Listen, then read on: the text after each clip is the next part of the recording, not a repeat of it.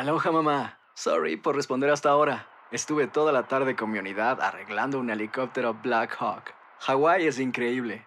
Luego te cuento más. Te quiero. Be All You Can Be, visitando goarmy.com diagonal español. Hacer tequila, Don Julio, es como escribir una carta de amor a México. Beber tequila, Don Julio, es como declarar ese amor al mundo entero. Don Julio es el tequila de lujo original, hecho con la misma pasión que recorre las raíces de nuestro país. Porque si no es por amor, ¿para qué? Consume responsablemente. Don Julio Tequila, 40% alcohol por volumen, 2020. Importado por Diageo Americas, New York, New York. When something happens to your car, you might say,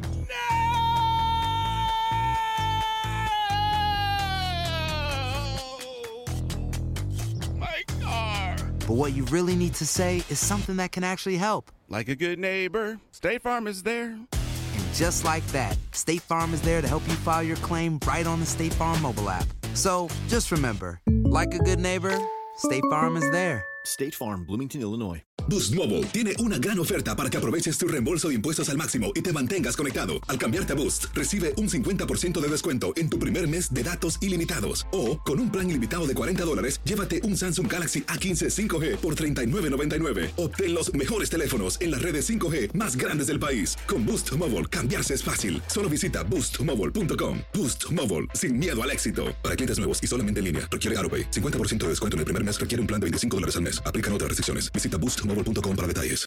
Escuchas los podcasts de Buenos Días América, compártelos y ayúdanos a informar a otros.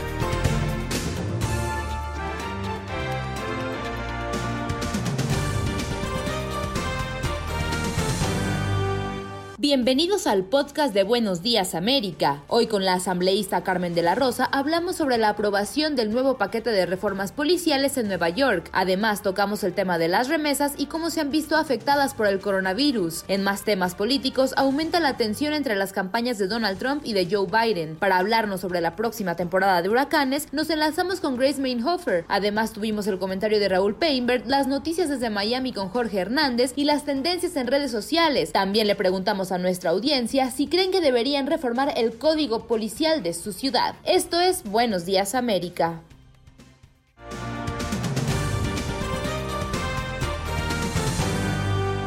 Don Alex Vanegas, tenemos el tema del día a propósito de los cambios que están planteándose en diferentes estamentos policiales a lo largo y ancho de los Estados Unidos, luego de lo sucedido con la muerte eh, violenta del afroestadounidense George Floyd en Minneapolis. Queremos saber qué creen nuestros oyentes que debería ser reformado en el código de policía de cada una de sus ciudades. Las líneas están abiertas. Pueden llamar al 1833-867-2346. ¿Qué creen ustedes que debería o que podría ser reformado en el código de policía de la ciudad? Esto luego de las violentas propuestas del rechazo social, de la muerte, desatados por la muerte de George Floyd. Queremos saber qué piensan los oyentes de Buenos Días América. Alex, es una, una pregunta interesante, entendiendo que se empiezan a dar cambios importantes en algunas ciudades. Más adelante hablaremos de los cambios que se vienen en Nueva York, de lo que se ha planteado en Miami lo que sucedió en el mismo Minneapolis, donde ocurrió la muerte de George Floyd, donde ya el Consejo de la ciudad votó por retirarle el presupuesto a la policía actual para obligar a la creación de un nuevo departamento de policía que evite tener estos vicios de comportamiento que permitieron el accionar del policía Derek Chauvin y que está en este momento detenido junto a otros eh, dos uniformados eh, por haber llevado a, una situación bastante lamentable y reprochable en la que murió eh, George Floyd y que las autoridades judiciales serán las encargadas de determinar las responsabilidades. Tenemos a esta hora, Alex Vanegas, la primera llamada. Nuestros oyentes marcan el 1833-867-2346. Eh, Joel, buenos días, América. Joel, buenos días. ¿Mande? Buenos días, adelante con su comentario. Bueno, creo que tenemos problemas en la comunicación eh, con Joel o Juan Carlos. Eh, tema sensible el día de hoy y lo más importante es que Univisión siempre lo escucha. Estamos escuchando y queremos saber qué usted opina, qué usted haría, qué cambios haría usted en el, eh, la forma que opera el Departamento de Policía de su ciudad, de su región. puede llamarnos, su opinión cuenta en el 833-867-2346. 833-867-2346. Ahora sí me parece que establecemos mejor contacto con Joel. Adelante, Joel. Sí. Eh, Alex, no creo que vaya a cambiar mucho el, sistema de la policía. Eh, el uso de fuerza, eso sí es importante que lo quite, pero eh, entre tantas cosas que pasan, también los fiscales deberían de ser investigados cuando Ah, hay casos así de la fuerza excesiva de un policía con cualquier persona. Porque muchas veces yo he escuchado que pues los fiscales se van a favor de, de un de un policía o de un amigo y allá los por coincidencia de la vida los uh, los miras jugando golf al abogado, al fiscal, al juez. Entonces, debería de haber una organización independiente que revise los casos, aparte de del proceso que se lleva en la corte.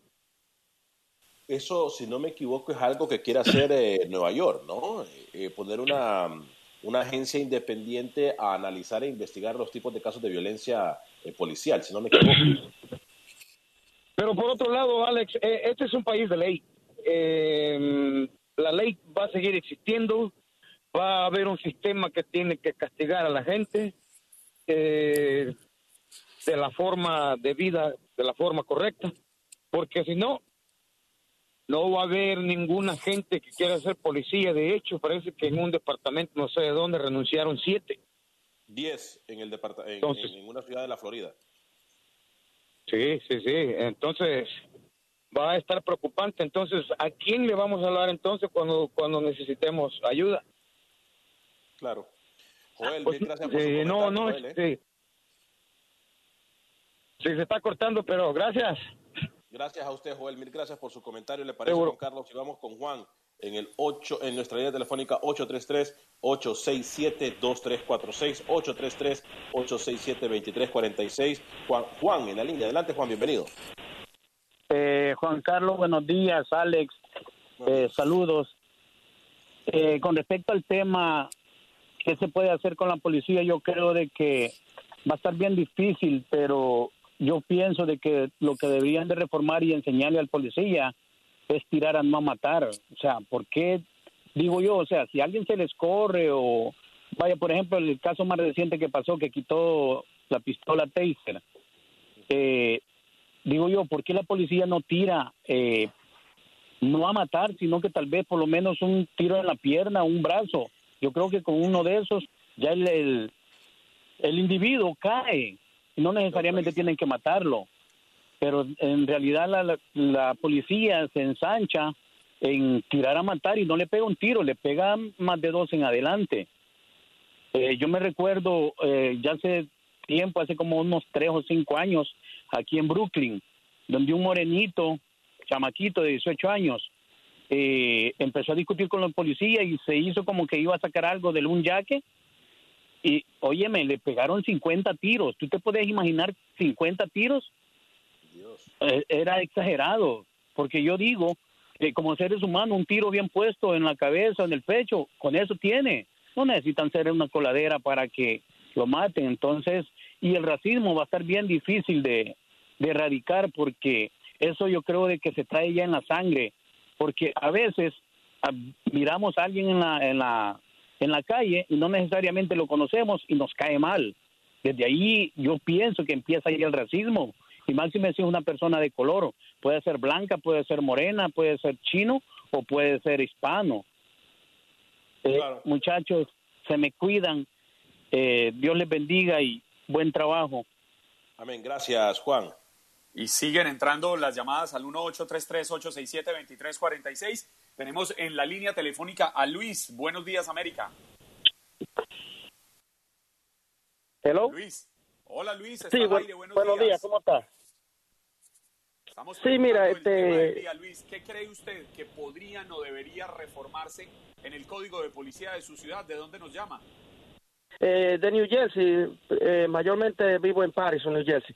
Mira que eh, va a estar, como dicen los oyentes, va a estar bien difícil, pero yo pienso que a la policía se le está maltratando más de la cuenta. Sé que no son palomitas, como tú dijiste el otro día, que también hay que ver las dos monedas, pero yo te voy a decir, yo pienso que con cámara y un po y que pongan gente independiente como quieren hacer en Nueva York a que lo chequen, más que le den otro entrenamiento más fuerte, podía ser porque no podemos eh, caer en el tema de que nos, que la policía no tenga miedo a nosotros cuando nosotros estamos cometiendo también muchos delitos que uno no se da cuenta, principalmente Patterson, que es una de las ciudades más peligrosas de, de New Jersey. Yo quisiera que usted viviera un día donde yo vivo para que usted vea cómo es que nos comportamos nosotros. Digo nosotros porque soy ciudadano, pero de verdad que la policía tiene un gran trabajo y deberíamos, en vez de estarlo todo el mundo maltratando a la policía, de ayudarle un poco más, pensaría yo. De todas maneras, cuídense y los quiero mucho a todos y que sigan por buen camino. Gracias, eh, Luis. Interesante, interesante la respuesta, Alex, eh, sobre todo porque es un tema que hemos discutido aquí en nuestra mesa de trabajo sobre a qué se le debería dar más importancia, o al respeto de los derechos humanos, el de respeto a la privacidad, a la intimidad, o el derecho inalienable a la seguridad, que está en manos de la policía de cada una de nuestras ciudades, protegernos. Y como lo decía Luis, es un tema bastante, bastante sensible porque ellos tienen una gran responsabilidad sobre sus hombros, sobre su cabeza y es la seguridad de cada uno de nosotros. Tenemos la pausa encima, eh, Rodolfo. Si nos espera, eh, se lo vamos a agradecer muchísimo. O usted me dice su comentario rápido para salir de una vez al aire, para hacernos esperar. Rodolfo, adelante. Bueno, pues prefiero decírselo rapidito. Buenos días. Sí, eh, como dice, eh, como dijo Juan Carlos, eh, es una moneda de dos caras y bien complicada, bien complicada porque el policía también es un ser humano y se pone sus zapatos y su ropa en la mañana no con la intención de ir a buscar un problema, déjame ver quién está en problema, sino para ir a cumplir con un trabajo. De repente se encuentra con el problema, el policía no salió a buscar eso, lo agarró de sorpresa hay que entender que a la policía le pagan para que ponga orden. Por lo que veo, eh, vamos muy pronto a ver eh, que le van a quitar la pistola a los policías y se la van a dar a los delincuentes. Eso es lo que, lo que se está eh, perfilando. Hmm. Hmm. tema, tema de conversación muy bueno que nos trae Juan, Juan Carlos Rodolfo. Demasiado, demasiado. ¿Por qué no dejamos que el tema sea de Alex Vanegas, más bien? Rodolfo, muchísimas gracias por su llamada, por haberse comunicado al 1833-867-2346.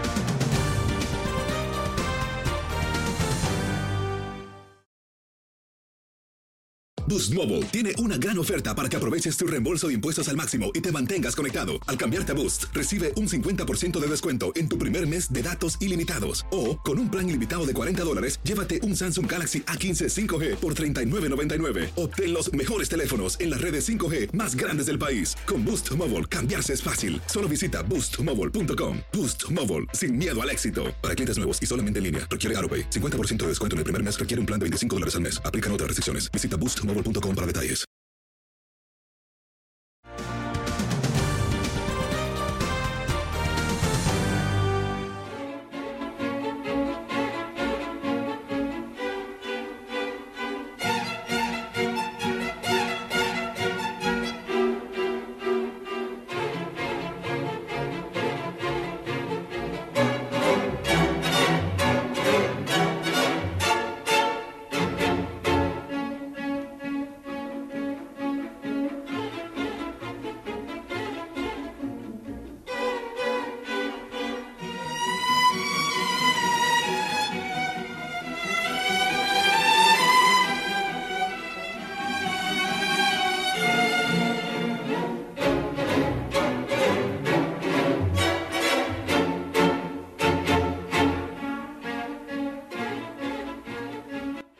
Alegrando tus mañanas con entretenimiento, información y más. Buenos días, América. Oiga, don Alex, escóndase. Solamente con escuchar esa musiquita. No, se estremece la piel. Sí, sí, sí. Me imagino que le recuerda lo mismo que a mí, ¿no? Me recuerda lo mismo que a usted. ¡Psycho! Aquella magistral película de el grandioso Alfred Hitchcock que salió al público en 1960, ¿no? Ya hace unos años, 1960, estamos hablando de hace 60 años. Tiene esta película y sigue siendo uno de los íconos del suspenso o del terror. ¿Usted dónde lo ubicaría? Yo creo que del suspenso, ¿eh? Bueno, prefiero pensar que del suspenso, aunque sí, eh, eh, obviamente eh, yo tenía eh, muchas, muchos allegados que no podían ver películas como, como Psycho, ¿eh? Por, por sume, sume este allegado. Yo debo confesarle que no la he visto, he leído reseñas, eh, sé lo que ha significado para los seguidores del cine de suspenso, del cine de terror, pero soy totalmente miedoso a ver este tipo de producciones.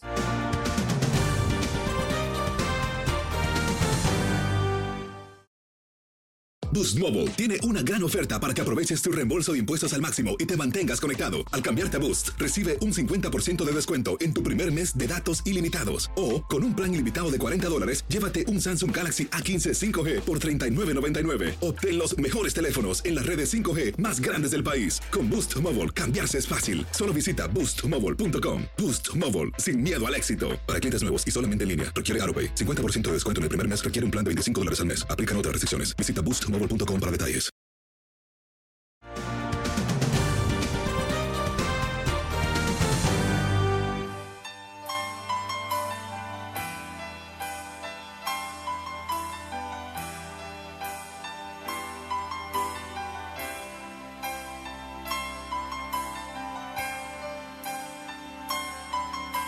I know just how to whisper, and I know just how to cry. I know just where to find the answers, and I know just how to lie. I know just how to fake it, and I know just how to scheme. I know just when to face the truth, and then I know just when to dream. And I know just where to touch you,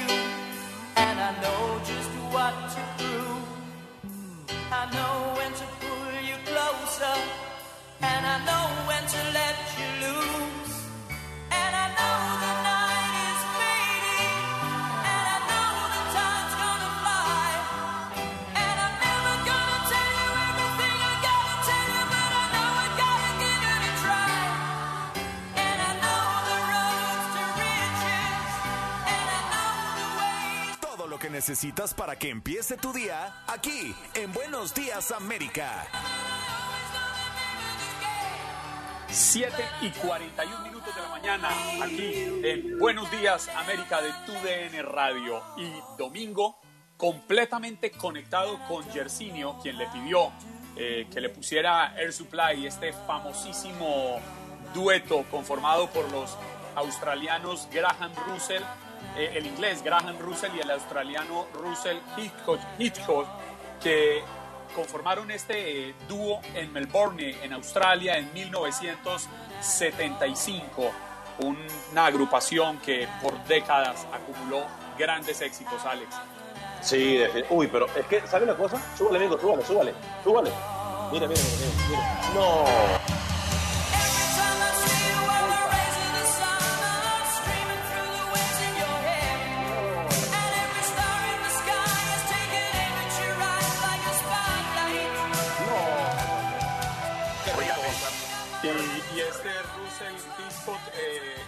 Algo que ver con Alfred Hitchcock, ahora que estamos hablando también de los 60 años de psicosis. No sé, no creo. Ah, Oiga, esa, esa- eh, esa canción, esa canción, Andrea, a Andrea la pone como romántica. Venga, Andrea no, No, había muchachos. escuchado esa canción en su vida. No, ¿cómo no? Andrea, Andrea es de la, Andrea es de la generación de Maluma para acá. No, sí la he escuchado. A, a- a- la, a la abuelita, a la mamá, al papá, a, a los amigos mayores como Alex Vanegas y Juan Carlos Aguiar. No, no, no, claro que la he escuchado. Pero si les digo cómo la he escuchado, me van a decir que les digo la, que les hago notoria la diferencia de edad, muchachos. cuéntenos cómo sé la ha escuchado, no, Andrea. yo sé, yo Pues- sé, antes que ella diga, yo sé, yo le voy a decir cómo ella la ha escuchado. ¿Cómo? Más, más así heavy metal, más así, no sé, así como... eh, ¿Me equivoco? No, no, o sea, sí.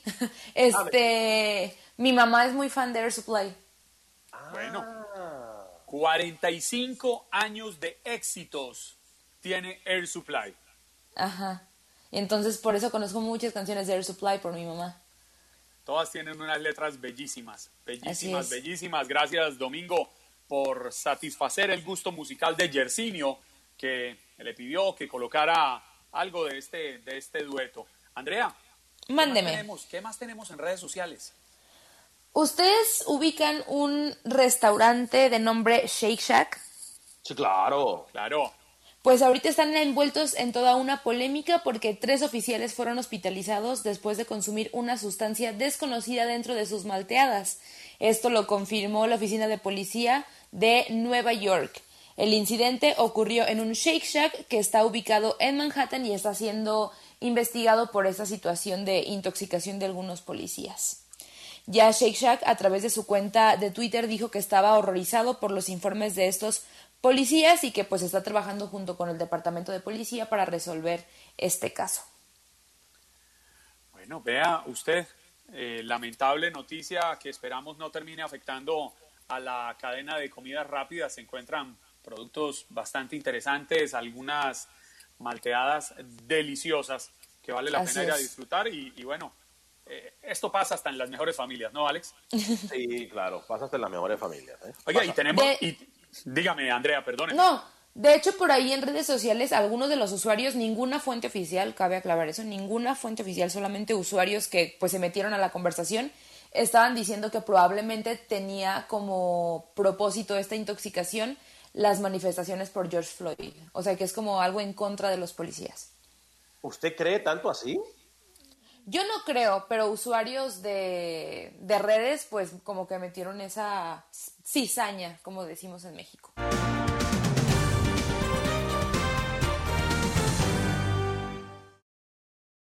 Boost Mobile tiene una gran oferta para que aproveches tu reembolso de impuestos al máximo y te mantengas conectado. Al cambiarte a Boost, recibe un 50% de descuento en tu primer mes de datos ilimitados. O, con un plan ilimitado de 40 dólares, llévate un Samsung Galaxy A15 5G por $39.99. Obtén los mejores teléfonos en las redes 5G más grandes del país. Con Boost Mobile, cambiarse es fácil. Solo visita boostmobile.com. Boost Mobile, sin miedo al éxito. Para clientes nuevos y solamente en línea, requiere AroPay. 50% de descuento en el primer mes requiere un plan de 25 dólares al mes. Aplican otras restricciones. Visita boostmobile.com para detalles.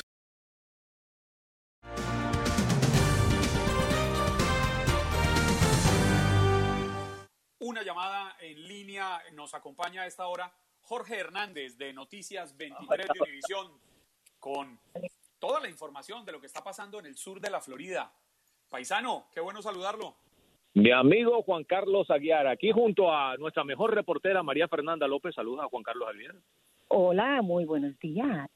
Mi querida Uh, Saludos desde los estudios de Newsport aquí en Doral. ¿Cómo se encuentra toda la teleaudiencia en, esta, en estos buenos días, América?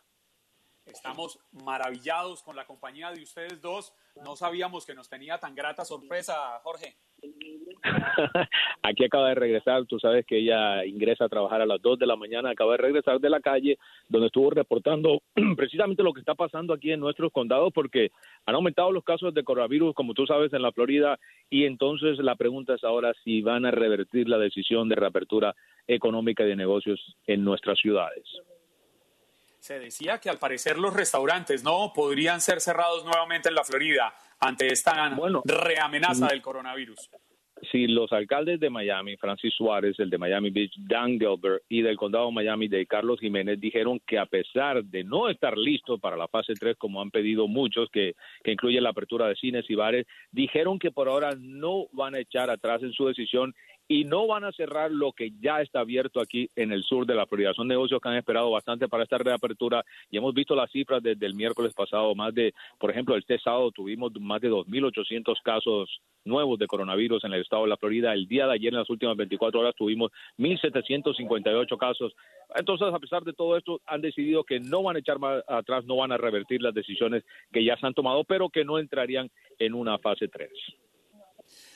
Ah, situación que lo, deja uno un poco preocupado. Óigame, Jorge, eh, estaba leyendo la, polémica que hay en Hallandale Beach alrededor de la renuncia de los 10 integrantes del, del equipo SWAT, porque la jefa de la policía de esta pequeña ciudad al norte de Miami, Sonia Quiñones, una oficial hispana, eh, se unió a las protestas eh, y al rechazo social por la muerte de George Floyd. Mira, te explico una cosa, Juan Carlos. La jefa de la policía, Sonia Quiñones, explicó que su intención desde el principio con los miembros del equipo SWAT era dialogar con cada oficial por separado para explicarles lo que había sucedido, pero esto no fue posible.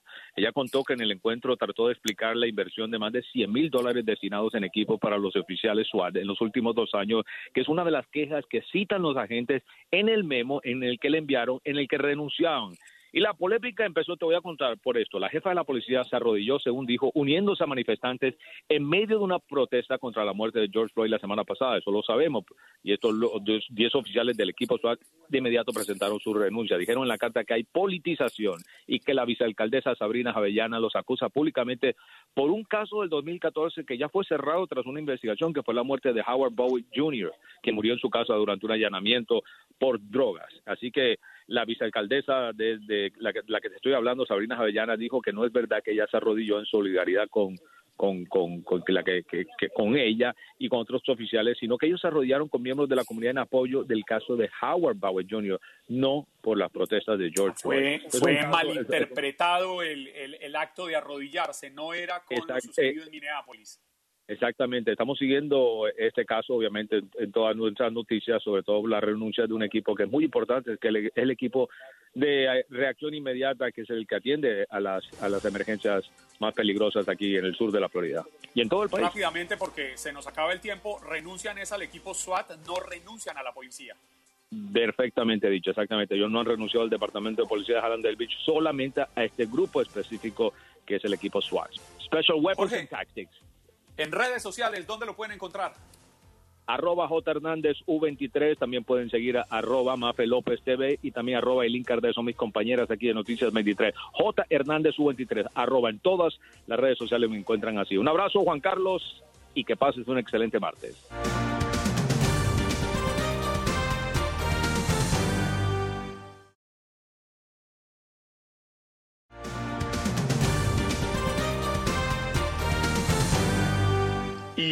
Están opinando del tema del día. Les recordamos, hoy queremos que nos hablen acerca de lo que ustedes consideran que puede ser cambiado o modificado en los códigos de policía de sus ciudades. Esto teniendo en cuenta las fuertes movilizaciones sociales, protestas, manifestaciones que incluso han desencadenado en hechos violentos en muchas ciudades a lo largo y ancho de los Estados Unidos y que surgieron luego de la muerte de George Floyd en Minneapolis, eh, cuando se vio envuelto en un lamentable episodio con el policía Derek Chauvin y otros eh, tres uniformados. Vale la pena recordar con respecto a esto, eh, Alex y Andrea, que el Partido Demócrata ha propuesto reformar la policía en Estados Unidos, esto desatando ciertos recelos del propio presidente Donald Trump, quien al parecer no ve con buenos ojos eh, o el global de la propuesta o algunos de los, de los puntos.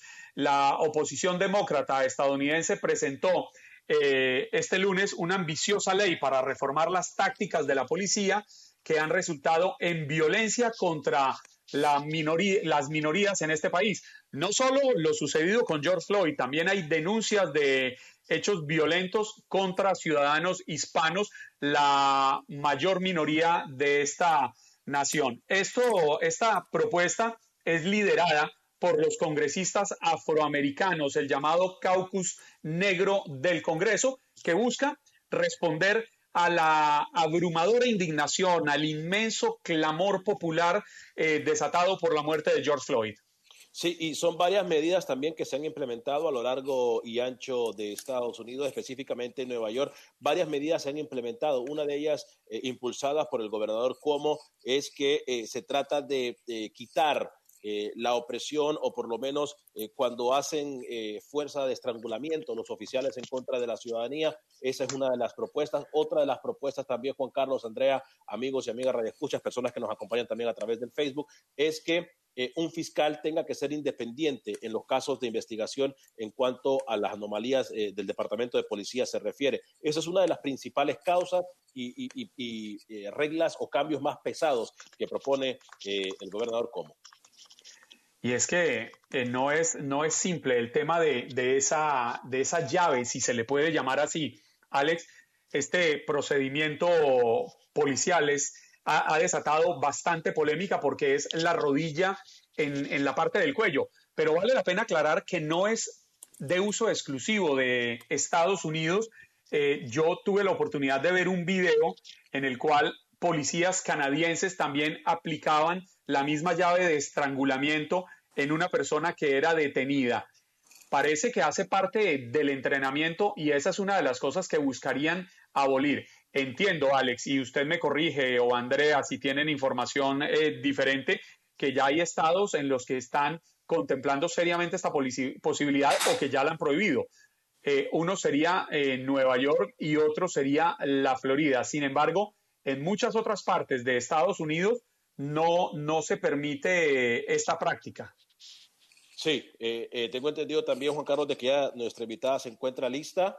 Eh, usted nos dice, Mingo, si tenemos invitado listo para, esta, para, Ah, bueno, eh, Juan Carlos, eh, se encuentra nuestra invitada lista, por supuesto, para que podamos hablar un poquito más del tema, para que podamos nosotros establecer eh, ese, esa información que tanto necesitan nuestros radioescuchas a lo largo y ancho de Estados Unidos. Sí, señor, y es que como les veníamos contando, tras dos semanas de protestas contra la brutalidad policial y en medio de una fuerte oposición de los sindicatos, el gobernador de Nueva York, Andrew Cuomo, firmó el pasado viernes cuatro de los diez proyectos de ley de lo que él llamó el paquete legislativo de reforma policial más agresivo en la nación, como el mismo gobernador Cuomo lo, lo denominó. Tenemos en la línea a Carmen de la Rosa, ella es asambleísta del Distrito 72 de Nueva York, para que nos hable un poco más de esto, nos profundice sobre estos cambios que se vendrían en la policía de Nueva York.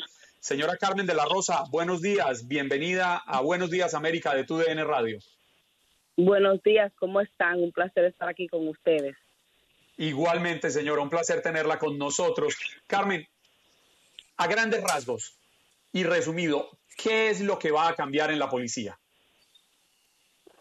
Bueno, básicamente esto es un paquete de ley que busca transparencia y busca la responsabilidad de la fuerza de la policía cuando están tienen intersecciones con el público.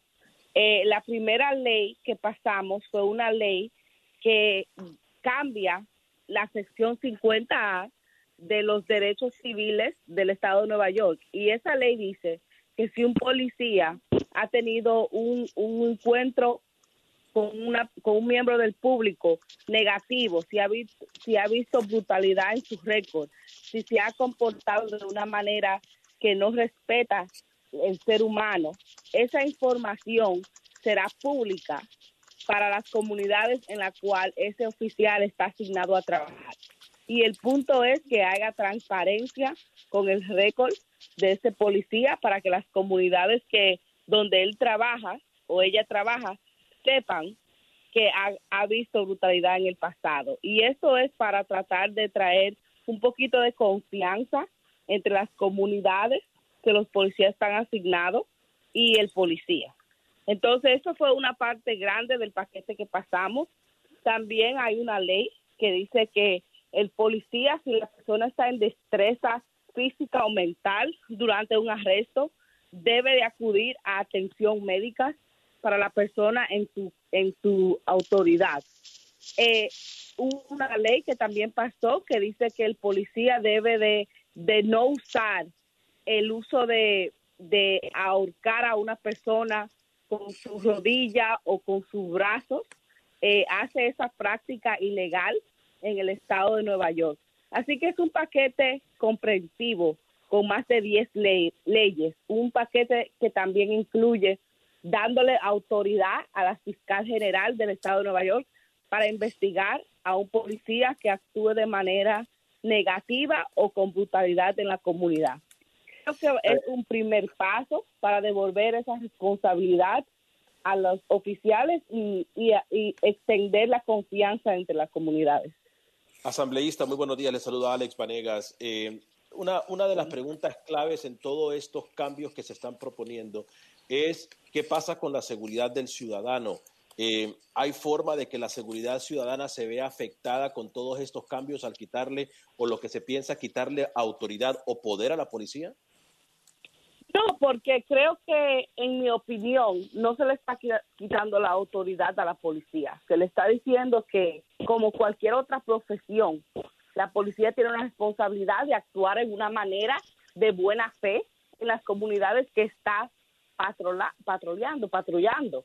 Eh, la policía debe de asegurarse que haya confianza. Cuando hay confianza entre un policía y una comunidad, el policía también va a estar más seguro, porque la comunidad va a entender que el policía está ahí para hacer un trabajo. Entonces creo de que a largo plazo estas reformas van a ayudar con esa relación y va a ser un momento donde mutuamente va a haber un respeto más alto en nuestra comunidad. ¿Qué tal, asambleísta? Buenos días. Yo preguntarle, ¿cuál ha sido la reacción de los sindicatos de la policía ante esta situación? Bueno, los sindicatos de la policía eh, en Nueva York es un sindicato que ha tomado una posición muy dura contra cualquier reforma en, en todos los tiempos. O sea, eh, los sindicatos no quieren ver cambio eh, a ningún a ningún tipo de, ley que le afecte a su membresía. Así que nunca ha sido una relación donde los sindicatos han querido reformar. Eh, no, no han actuado positivamente, obviamente, a algunos de estos cambios. Entendemos que es una parte política que hay que una realidad política que hay que entender, pero eh, ellos no están de acuerdo con los cambios. Eh, señora Carmen de la Rosa. Diga. Recientemente le decíamos a nuestra audiencia que los congresistas demócratas buscan también llevar a todo el país una gran reforma eh, policial para evitar que estos hechos lamentables se repitan. ¿Cree usted que Nueva York y estos cambios que están liderando podrían convertirse en un ejemplo de lo que podrían hacer las otras policías en otros estados del país? Creo que sí. Ya he escuchado que el, la delegación de Nueva York eh, del Congreso de los Estados Unidos también está apoyando un paquete muy parecido al que pasó aquí en, en, el, en el estado de Nueva York y que también hay liderazgo demócrata dentro de de, la Casa de Representantes que están eh, tratando de mover un paquete de ley muy parecido. Así que creo que sí que es un ejemplo de lo que puede pasar en otras eh, otras partes de, la nación y creo que hay una gran eh, un gran parecido en, en, lo que ya Nueva York está haciendo. señora de la Rosa, una de las cosas que nosotros estamos analizando y, dándole lectura a, los cambios de ley, se dice que se quiere romper el velo eh, del secreto de una ley que fue propuesta en el año de 1976, si no me equivoco, en la cual no se dice cuál castigo recibió un policía, ni se da eh, detalles de, de, los policías que han sido castigados. Se teme de que se hace así para no para proteger al policía. ¿Esto va a cambiar? ¿Esta es una ley que va a cambiar o seguirá igual?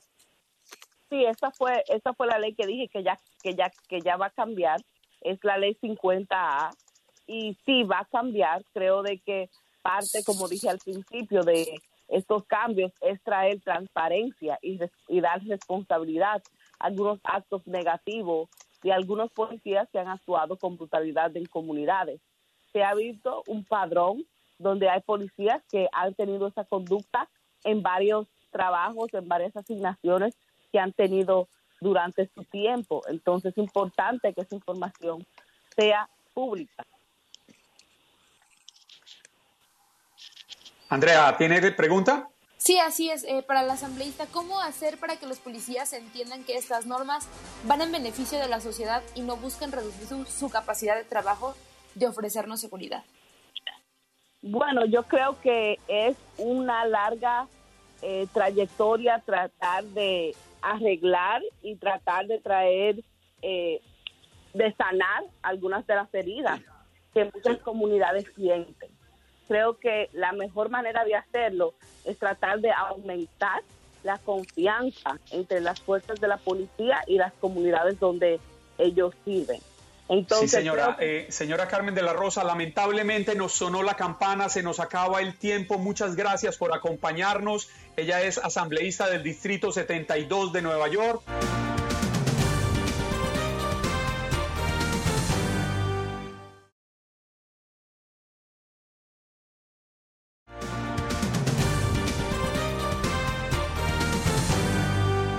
a hablar un poco de economía y es que según un comunicado del Banco Mundial, las remesas que envían los inmigrantes a sus países de origen, han sufrido o sufrirán una reducción del 20% cuando termine este año 2020.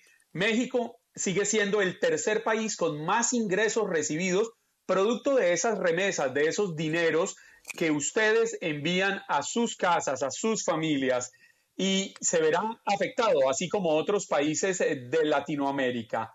El secretario del Tesoro, Steven Mnuchin, dice que Estados Unidos ya inició su recuperación económica en medio de esta situación. Para ofrecernos un panorama mucho más completo sobre estos dos ítems, estos dos temas que son bastante interesantes, sobre todo porque tocan nuestro bolsillo y el bolsillo de nuestras familias, hemos invitado al profesor Antonio Sarabia. Él es profesor de economía, eh, de economía de la Universidad Mercer en Georgia. Profesor Sarabia, buenos días, bienvenido a Buenos Días América. Buenos días, ¿qué tal? Un placer estar contigo. Bien, señor. Profesor Sarabia, la pregunta del millón.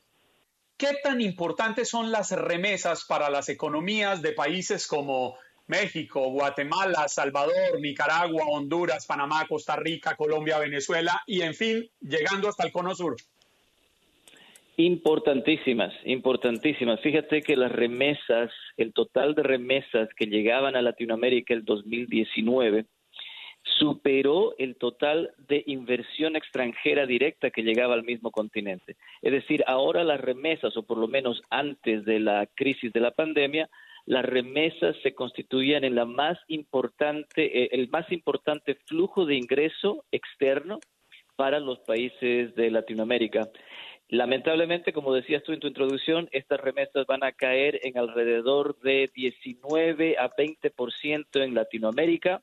Eso significa que vamos a pasar de eh, recibir 96 mil millones de dólares a más o menos 77 mil ahora, es decir, vamos a perder casi 20 mil millones de dólares.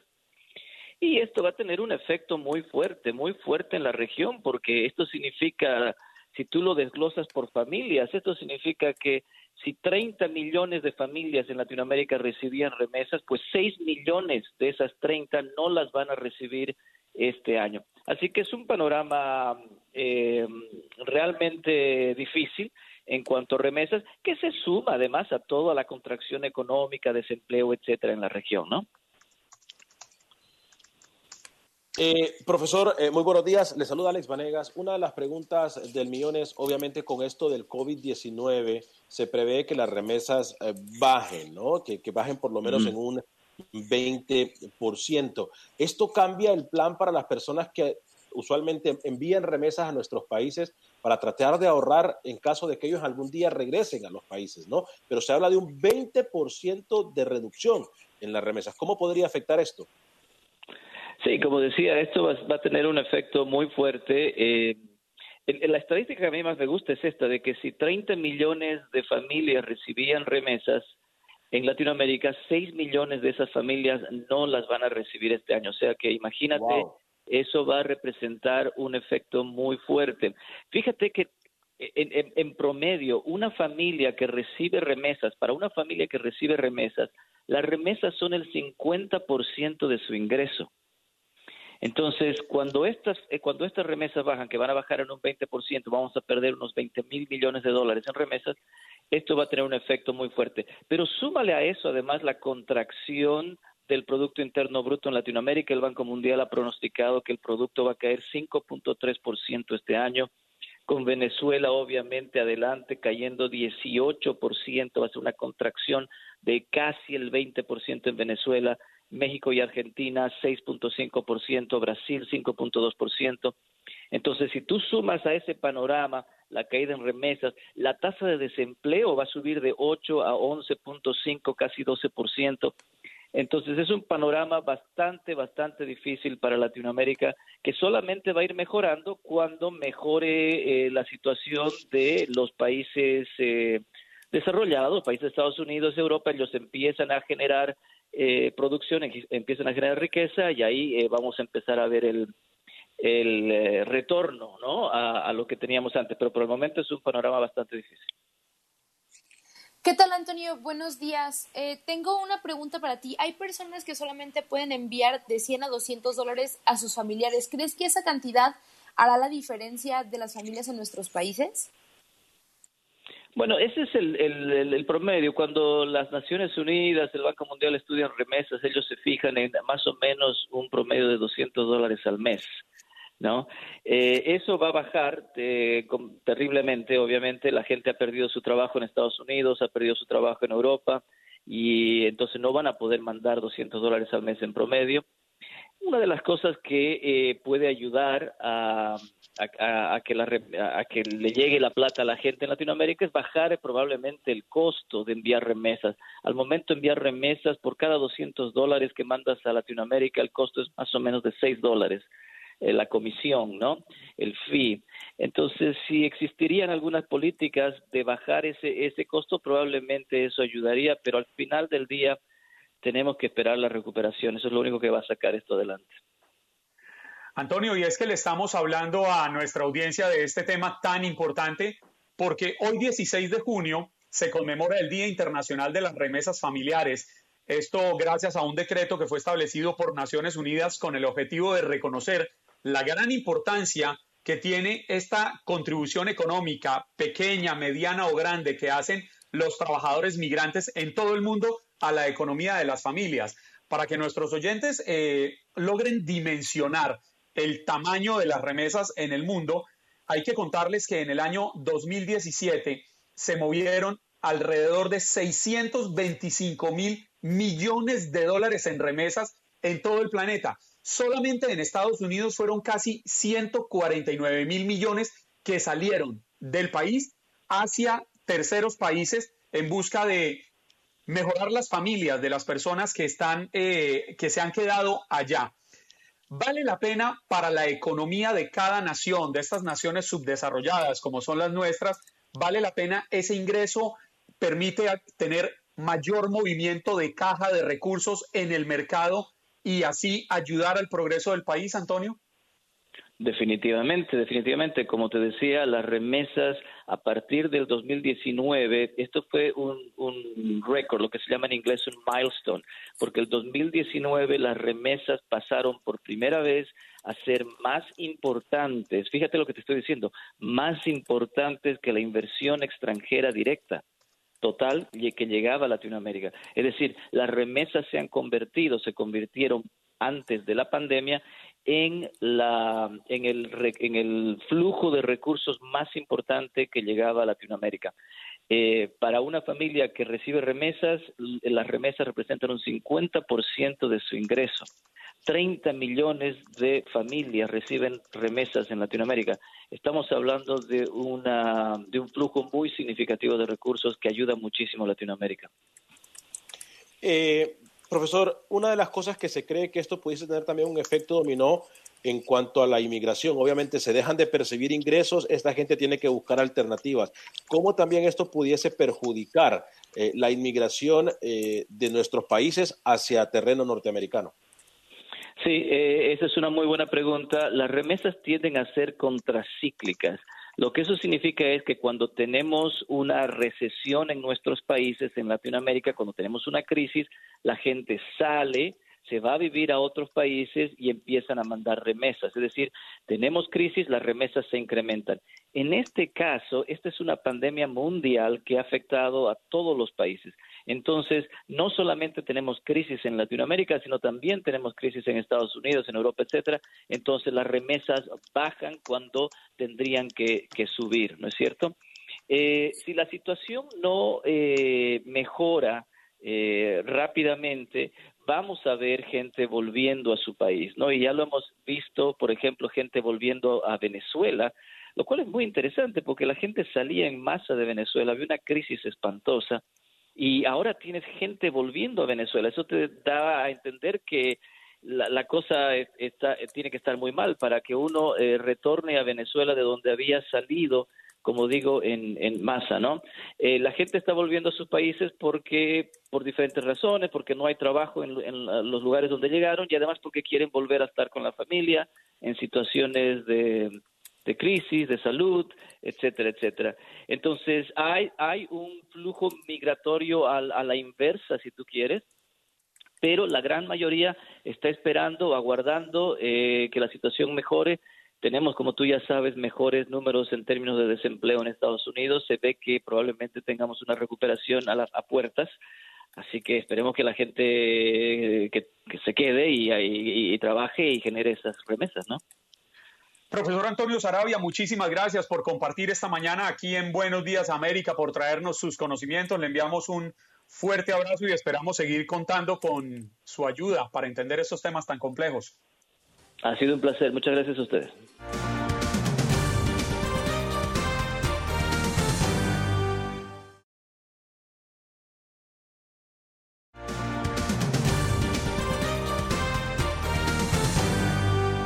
Nosotros cambiamos de tema para recibir a nuestro siguiente invitado, Daniel Garza, presidente de Iniciativa Libre, con quien hablaremos alrededor de eh, la última exigencia de la campaña del presidente Donald Trump que le ha pedido a CNN, a la cadena, que se retracte y se disculpe por una encuesta reciente que lo mostró 14 puntos por debajo del candidato presidencial demócrata Joe Biden. Eh, señor Daniel Garza, buenos días, bienvenido a Buenos Días América.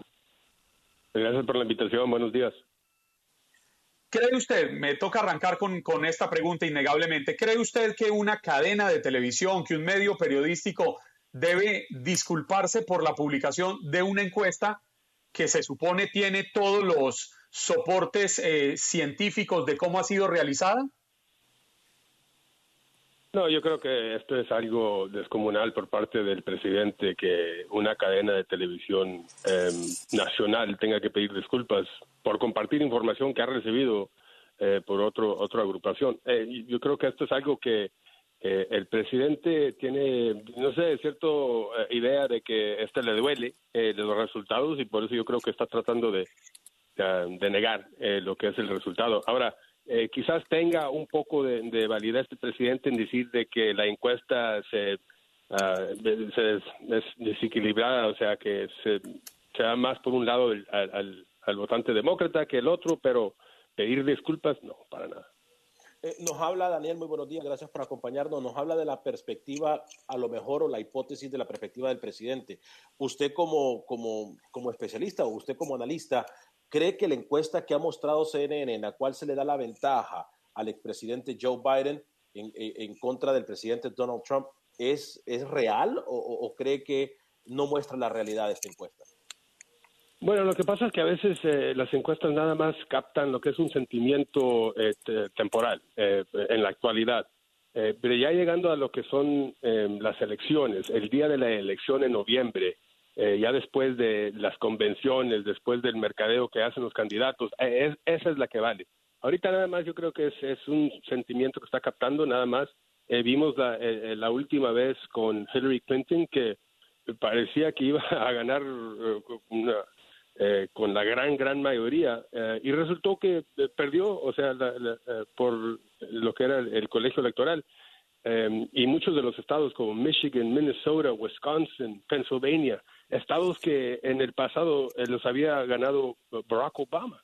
Entonces fue, fue un shock, ¿verdad? Entonces, en cierta forma dicen que el 5 al 8% de las personas no te van a decir que, van a votar por Donald Trump por la pena o por vergüenza o lo que sea.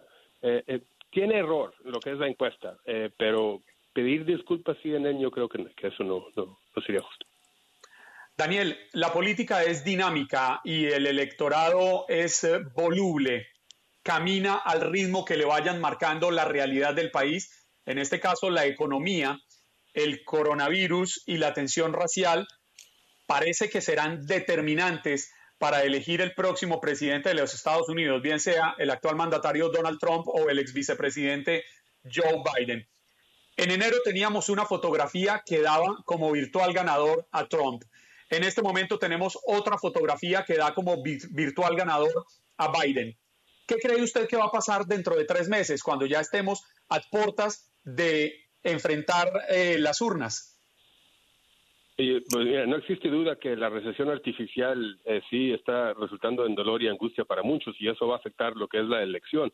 Pero recordemos también que existen millones de latinos que se consideran conservadores. O sea, según Pew Hispanic, eh, más latinos se consideran conservador que moderados o liberal. Ahora, si, si antes los latinos no tenían alguna idea cómo sería una administración Trump, ahora sí sabemos, después de cuatro años. ya tenemos un récord de gobernación eh, que francamente antes de esta recesión artificial había resultado una bonanza de trabajos, de récord participación laboral, aumentos en salario. Y, yo creo que para muchos latinos eh, el menos impuesto, reducción de regulaciones, jueces conservadores y, pro crecimiento económico eh, va a ser muy motivante para ir a, votar a favor del presidente actual. Entonces yo creo que Biden tiene que luchar para, para ganarle eh, eh, más del porcentaje que, que, ya había logrado Donald Trump. Yo creo que Trump eh, va a lograr más del voto latino que, la vez pasada por, una vez más, por, todo lo que he dicho y aumentos en desarrollo energético, la libertad educacional y esas cosas. Y, y, otra cosa, yo creo que si uno es un cristiano evangélico, agrégale que Trump ha mostrado ser amigo de la libre expresión, libre expresión de fe, que pronatalidad y, y acceso a la Casa Blanca ha sido enorme.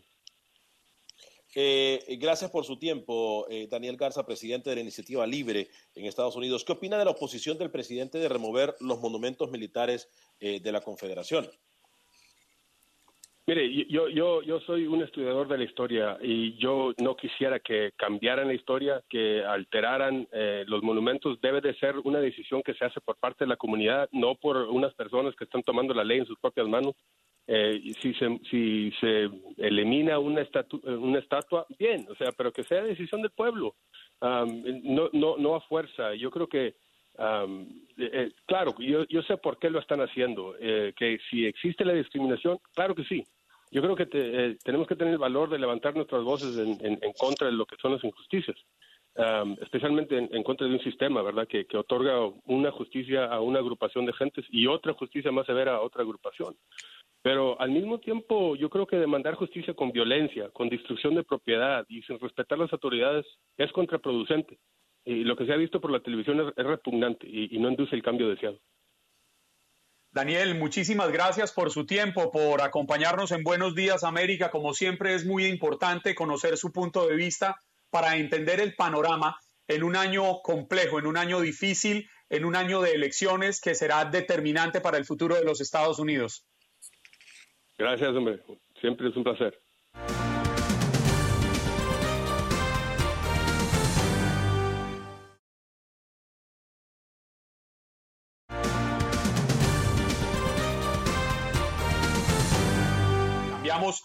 Drásticamente de tema. ¿Le parece, Alex? Me parece perfecto.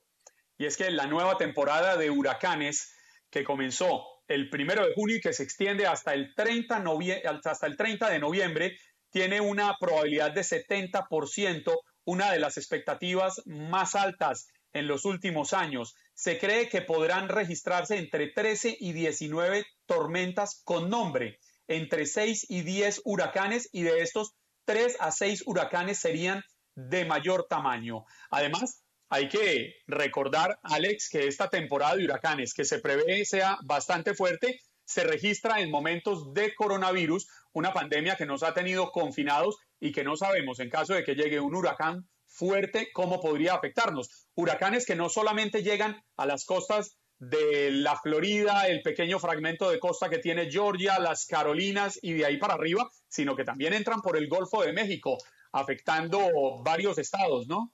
Definitivamente que sí, el estado de Texas, el estado de Luisiana son muy afectados también por estas eh, tormentas. Así que tengo entendido que ya tenemos con nosotros a Grain Mainhofer, que es portavoz eh, de la Cruz Roja Americana. Juan Carlos. Sí, señor, porque se están implementando una serie de cambios en los refugios tras esta pandemia con precauciones y regulaciones para poder eh, controlar estos brotes de enfermedad mientras se registre un huracán. Grace, muy buenos días, bienvenida Buenos Días América. Hola, buenos días, gracias por tenerme hoy. Cuéntenos, ¿cuáles son los cambios que se están implementando en los refugios para aquellas personas que tendrían que salir de la seguridad de sus casas, que la vendrían, verían expuesta a esa seguridad y se verían obligados a desplazarse a estos lugares? Bueno, desde que comenzó el coronavirus, la Cruz Roja ha llevado a cabo eh, nuevos protocolos, no tan solo para los refugios, sino también para la respuesta de desastres en general. Pero entre las cosas nuevas que van a encontrar en los refugios, nuevos protocolos que vamos a implementar, está un proceso de evaluación médica para cualquier persona que intente ingresar al refugio, preguntas que se le van a llevar a cabo de dónde ha estado, si han estado enfermos, si han tenido algún familiar que está enfermo.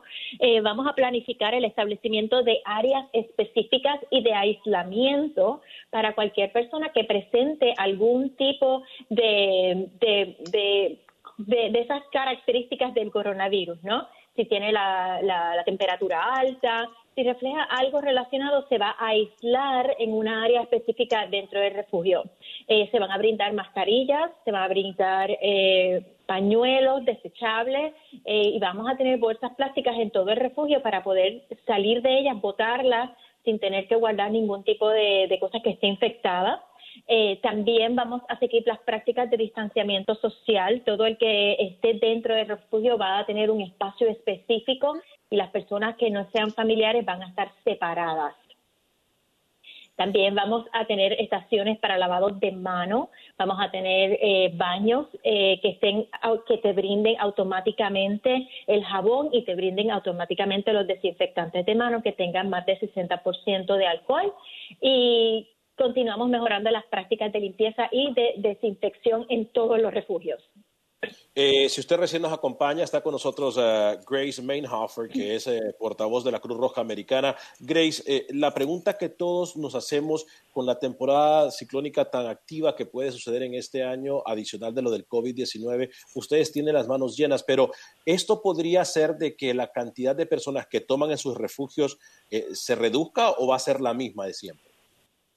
Bueno, lo que se espera es que, eh, primero que nada, el mensaje que le estamos dando es que las personas, primero, antes de pensar en un refugio, piensen en algún familiar, claro, que no haya representado ni, tenga eh, COVID, que tengan algún familiar o alguna amistad a donde ellos puedan ir, donde estén más seguros. El refugio siempre es el último recurso para cualquier persona.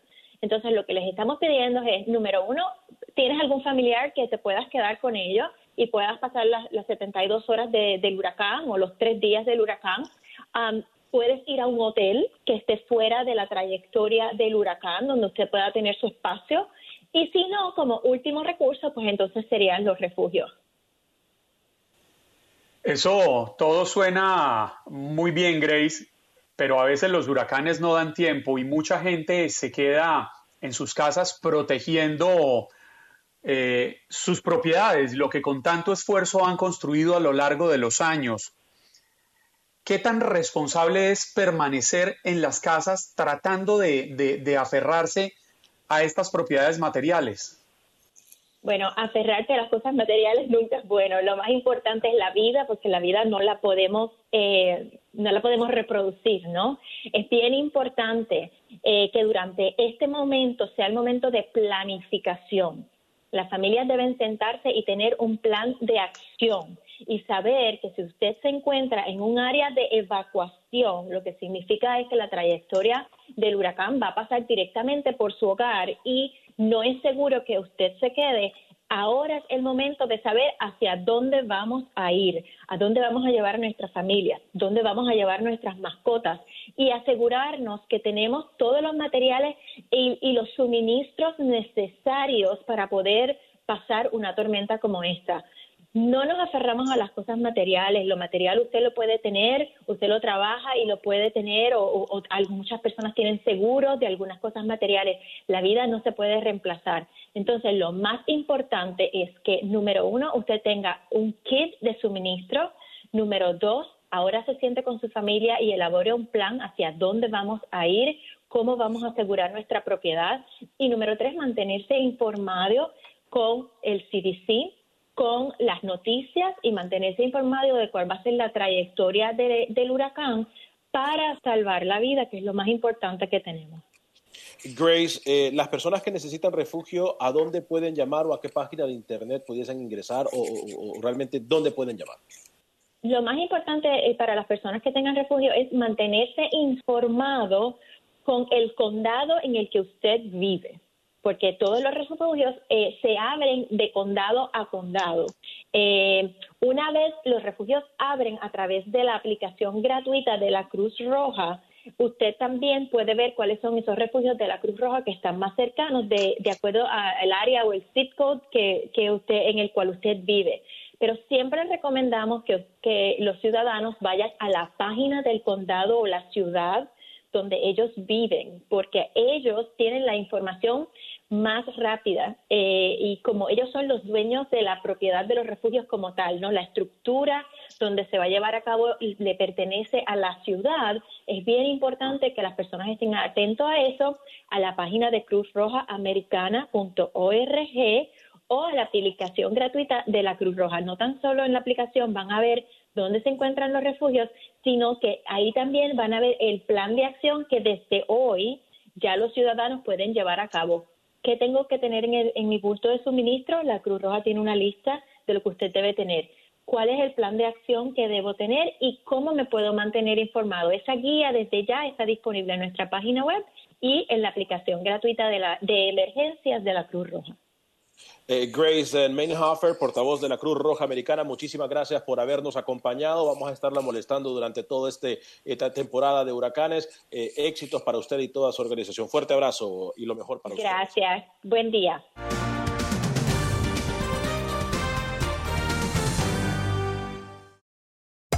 Hacer tequila, don Julio, es como escribir una carta de amor a México. Beber tequila, don Julio es como declarar ese amor al mundo entero. Don Julio es el tequila de lujo original, hecho con la misma pasión que recorre las raíces de nuestro país. Porque si no es por amor, ¿para qué? Consume responsablemente. Don Julio Tequila, 40% alcohol por volumen, 2020. Importado por Diageo Americas, New York, New York.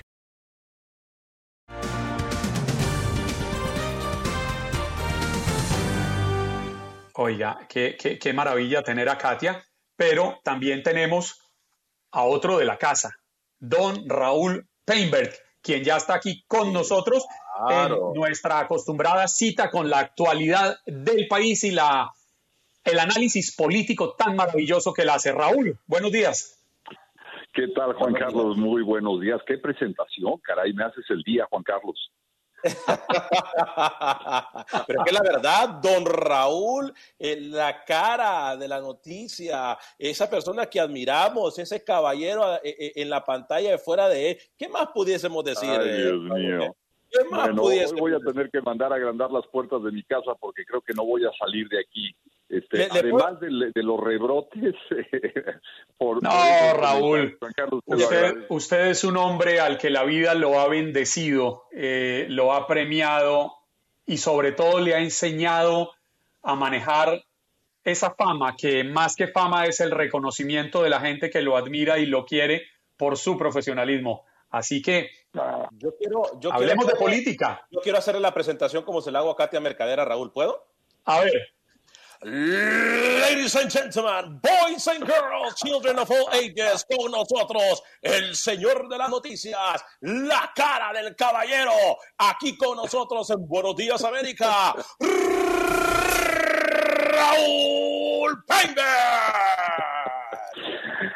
Ay, Dios mío, bueno, muchísimas gracias, Alex. Un abrazo muy fuerte, Juan Carlos. Eh, Andreina está con nosotros hoy, no la escucho. No, no, señor. Eh, Andreina está disfrutando una merecida semana de descanso.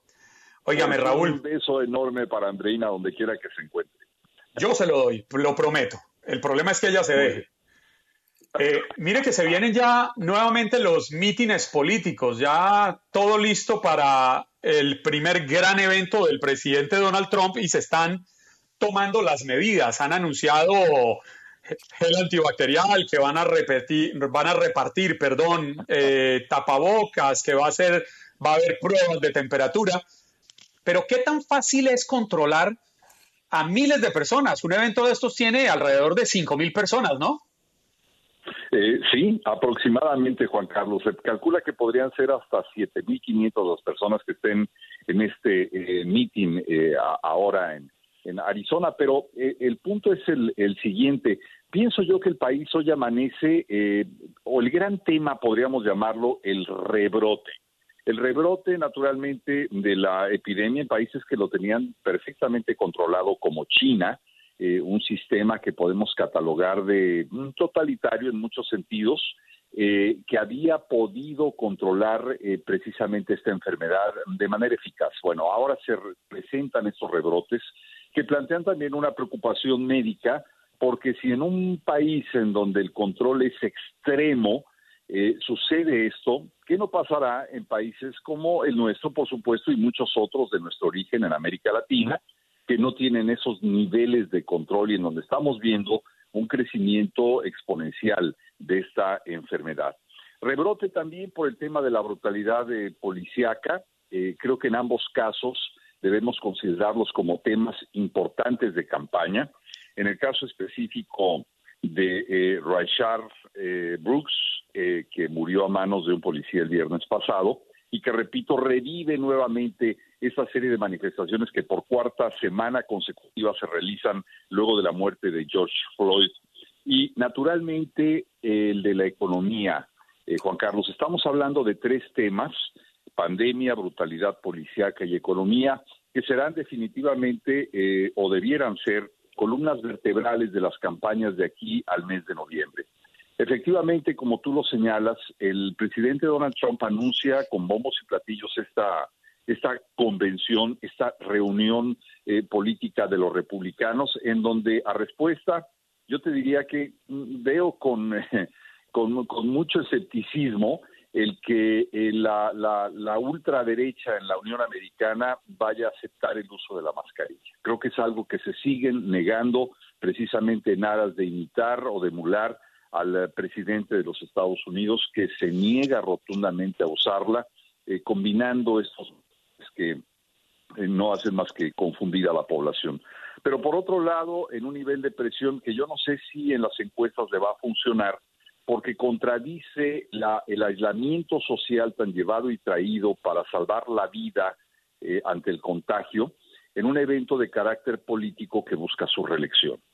Entonces, pienso yo que habrá que estar muy pendientes de los resultados de las encuestas que siguen, como lo hemos platicado y como tú lo has señalado, favores al eh, candidato demócrata Joe Biden y que en un momento dado ha mantenido una postura mucho más conservadora ante estos tres problemas que estamos viviendo hoy en día, que repito, son la pandemia, por supuesto la economía derivada de la situación eh, de enfermedad y eh, la brutalidad policíaca o racial que se sigue viviendo a todas luces en nuestro país. Adelante, adelante, Juan Carlos. Raúl, rápidamente porque se nos acaba el tiempo. Le hemos preguntado a nuestros oyentes qué se podría o se debería reformar de los códigos de policía para evitar estos abusos. ¿Usted qué cree? Yo pienso que debe haber una preparación, primero una revisión eh, muy exhaustiva de los perfiles de cada policía, incluso de los psicológicos, que pocas veces se hace. Ese problema, Juan Carlos, y ya será momento de, comentarlo, es exactamente lo mismo que estamos viviendo con el tema de las armas en manos de la población civil. Es decir, en tanto no haya estrictas medidas de investigación de perfiles, seguiremos teniendo este problema día tras día. Porque ayer fue George Floyd, ahora fue Brooks, Mañana va a ser otro más. Todos los días hay noticias de este tipo y creo que eso amerita reformas profundas para revisar los perfiles policíacos y tratar de orientarlos a que no existe esa prepotencia evidente en el trato que tiene la autoridad con muchas personas de nuestra comunidad, de nuestra población. Eso es lo que está pasando. Tienen sus cinco minutos de poder, lo aplican a todo lo que da sin medir las consecuencias tan graves que hoy en día tenemos, sin dejar de entender que muchas veces se enfrentan a verdaderos criminales, pero tratan a todos por igual. Y eso creo que ocasiona muchos problemas en, en ocasiones como lo estamos viendo en estos casos. Raúl, como cada día que nos acompaña, muchísimas gracias. Muy importante su opinión, los consejos, la forma en que nos presenta la realidad del país. Tenga buen martes. Un fuerte abrazo, Juan Carlos. Alex, un fuerte abrazo, y Andreina, donde quiera que se encuentre.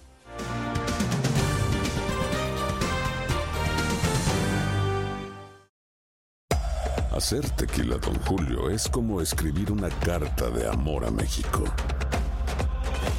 Beber tequila, don Julio, es como declarar ese amor al mundo entero. Don Julio es el tequila de lujo original, hecho con la misma pasión que recorre las raíces de nuestro país. Porque si no es por amor, ¿para qué? Consume responsablemente. Don Julio Tequila, 40% alcohol por volumen, 2020. Importado por Diageo Americas, New York, New York.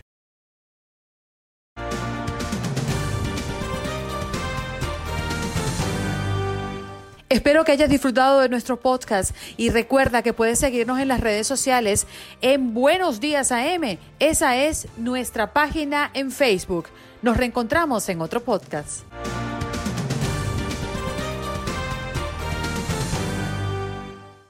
Aloha mamá. Sorry por responder hasta ahora. Estuve toda la tarde con mi unidad arreglando un helicóptero Black Hawk. Hawái es increíble. Luego te cuento más. Te quiero. Be All You Can Be, visitando goarmy.com diagonal español. Boost Mobile tiene una gran oferta para que aproveches tu reembolso de impuestos al máximo y te mantengas conectado. Al cambiarte a Boost, recibe un 50% de descuento en tu primer mes de datos ilimitados. O, con un plan ilimitado de 40 dólares, llévate un Samsung Galaxy A15 5G por $39.99. Obtén los mejores teléfonos en las redes 5G más grandes del país. Con Boost Mobile, cambiarse es fácil. Solo visita boostmobile.com. Boost Mobile, sin miedo al éxito. Para clientes nuevos y solamente en línea, requiere AroPay. 50% de descuento en el primer mes requiere un plan de 25 dólares al mes. Aplican otras restricciones. Visita Si no sabes que el Spicy McCrispy tiene Spicy Pepper Sauce en el pan de arriba y en el pan de abajo, ¿qué sabes tú de la vida? Para, pa, pa, pa. En JCPenney tenemos infinidad de regalos para el Día de las Madres hasta el domingo. Ahorra hasta 40% en todo Liz Claiborne y vístela de pieza a cabeza con la última moda. Además, aprovecha las ofertas Yes Please, con diamantes y piedras preciosas a 25 dólares para miembros de JCPenney Rewards. ¿Aún no eres miembro? Inscríbete. Es fácil y gratis. Y regálale a mamá todo lo que se merece. JCPenney. Vale la pena. Ofertas válidas hasta el 12 de mayo en selección de estilos. Aplican otras exclusiones. Joyerías excluye de los cupones. Detalles en la tienda jcp.com.